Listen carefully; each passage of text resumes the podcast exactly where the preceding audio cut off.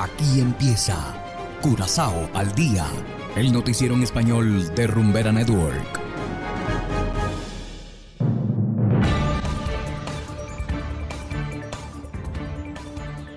Una muy feliz tarde para todos nuestros oyentes de Rumbera Network 107.9 FM. Igualmente saludamos a quienes nos escuchan en formato podcast a través de noticiascurazao.com. Hoy es viernes 24 de marzo de 2023 y a continuación los titulares. Seis automóviles involucrados en choque en Winston Churchill Way. Luz verde para renegociar contribución a la Guardia Costera. Caribbean Airlines regresa a Curazao con su Boeing 737. Y en internacionales, en Colombia crece la inversión de empresas chinas en diversos sectores. Esto es Curazao al día con Ángel Van Delden.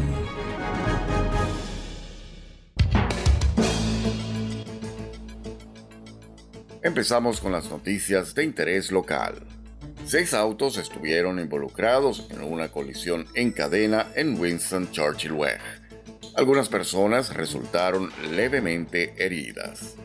El accidente ocurrió en la mañana de este viernes en el semáforo de la comisaría de Río Canario. Por ahora se desconocen las causas del accidente.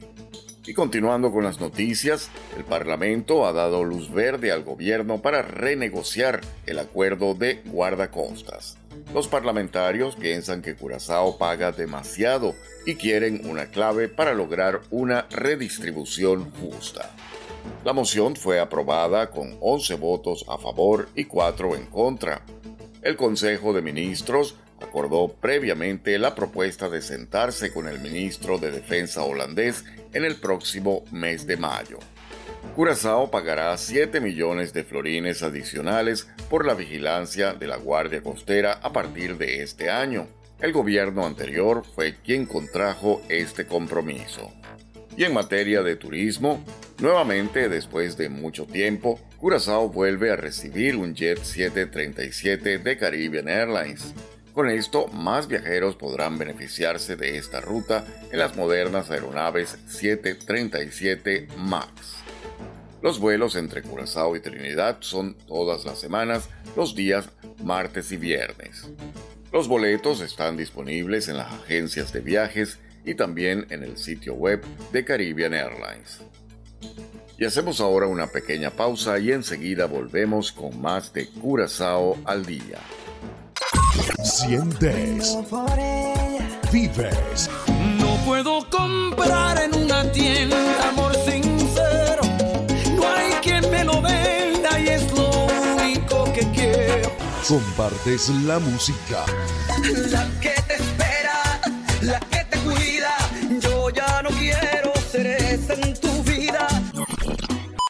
Todos intentan imitarnos. Todos intentan imitarnos. Y no lo pueden lograr. Rumbera es única e inimitable. Rumba tu vida con rumbera. Rumbera no tiene rival, no tiene rival. No tiene rival.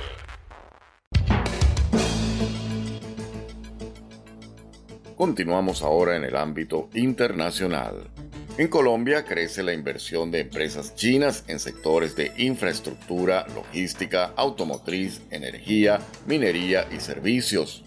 El gigante asiático se ha convertido en el segundo socio comercial del país. Desde Colombia nos informa el corresponsal de La Voz de América, Manuel Arias Naranjo. Adelante. Aun cuando Estados Unidos sigue siendo el primer socio comercial de Colombia, cada vez es más fuerte la presencia de empresas chinas en el mercado colombiano. Grandes proyectos de infraestructura, como la primera línea del metro de Bogotá, fue adjudicada en 2017 a empresas chinas, como en su momento lo anunciaba Andrés Escobar, exgerente del proyecto. El contrato de concesión para construir y operar el metro de Bogotá por los siguientes 20 años al grupo denominado APCA Transmimetro, conformados por la firma Check y Cian, originarias de la China. Para el catedrático universitario Edgar Jiménez, esta presencia de las empresas chinas en Colombia es parte del proyecto de expansión económico de ese país, planeado desde hace varios años. El sistema económico lo han organizado de largo plazo, de manera paciente, pero con unos objetivos muy claros. Y es evidente que China está apuntándole a ser la primera economía del mundo. En total, en Colombia operan 118 empresas chinas, según la Cámara Colombo-China de Inversión y Comercio, lo que a juicio del analista económico y profesor universitario César Ferrari representa una amenaza para la tradicional hegemonía económica de Estados Unidos en la región. Estados Unidos considera a Colombia su país aliado más importante, porque de hecho los otros países sudamericanos importantes, este, Perú, Chile, Argentina, Brasil, todos esos tienen como principal socio comercial este, Estados Unidos y también reciben un montón de inversión extranjera. Entonces los americanos están sintiendo de que están perdiendo Sudamérica. Según cifras oficiales, en el último trimestre del año pasado, las importaciones de Colombia desde China ascendieron a 15 mil millones de dólares, cifra que ha crecido exponencialmente respecto al año 2020 y 2021. Manuel Arias Naranjo, Voz de América, Colombia.